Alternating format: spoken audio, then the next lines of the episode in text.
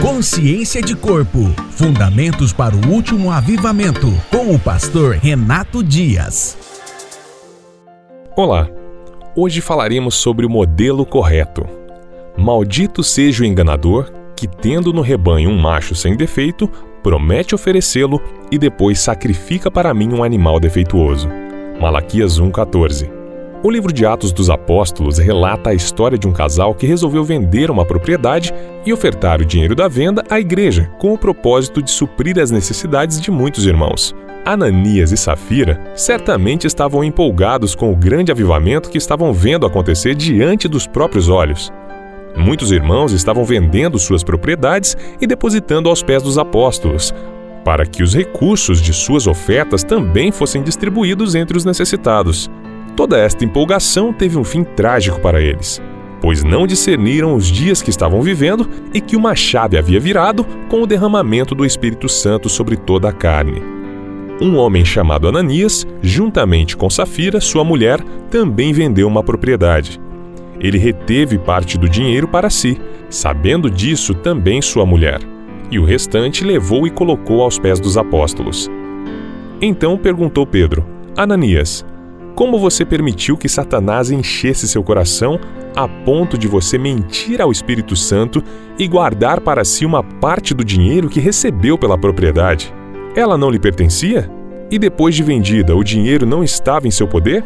O que o levou a pensar em fazer tal coisa? Você não mentiu aos homens, mas sim a Deus. Ouvindo isso, Ananias caiu e morreu. Grande temor apoderou-se de todos que ouviram o que tinha acontecido. Então os moços vieram, envolveram seu corpo, levaram-no para fora e o sepultaram. Cerca de três horas mais tarde, entrou sua mulher, sem saber o que havia acontecido. Pedro lhe perguntou: Diga-me, foi esse o preço que vocês conseguiram pela propriedade? Respondeu ela: Sim, foi esse mesmo. Pedro lhe disse: Por que vocês entraram em acordo para tentar o Espírito do Senhor? Veja, estão à porta os pés dos que sepultaram seu marido e eles a levarão também. Naquele mesmo instante, ela caiu aos pés dele e morreu.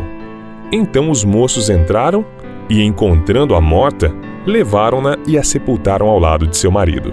E grande temor apoderou-se de toda a igreja e de todos os que ouviram falar desses acontecimentos.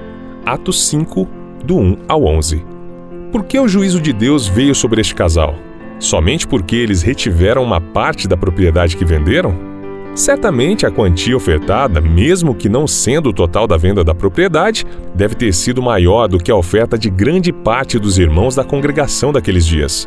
Se não é sobre dinheiro que estamos falando aqui, por que eles pagaram com suas próprias vidas? Dinheiro importa, sim ou não? O que causou tamanho juízo de Deus sobre o casal Ananias e Safira foi o fato de que eles não perceberam que estavam debaixo do modelo correto que a chave sobre a igreja havia girado e não discerniram o corpo. O simples fato de a igreja ter entendido o verdadeiro sentido de suas ofertas, causando ciúmes do Espírito Santo, a ponto de ele não permitir que nada violasse ou corrompesse a aliança entre eles e o próprio Deus. E por hoje é só. Até o nosso próximo episódio. Consciência de Corpo Fundamentos para o Último Avivamento.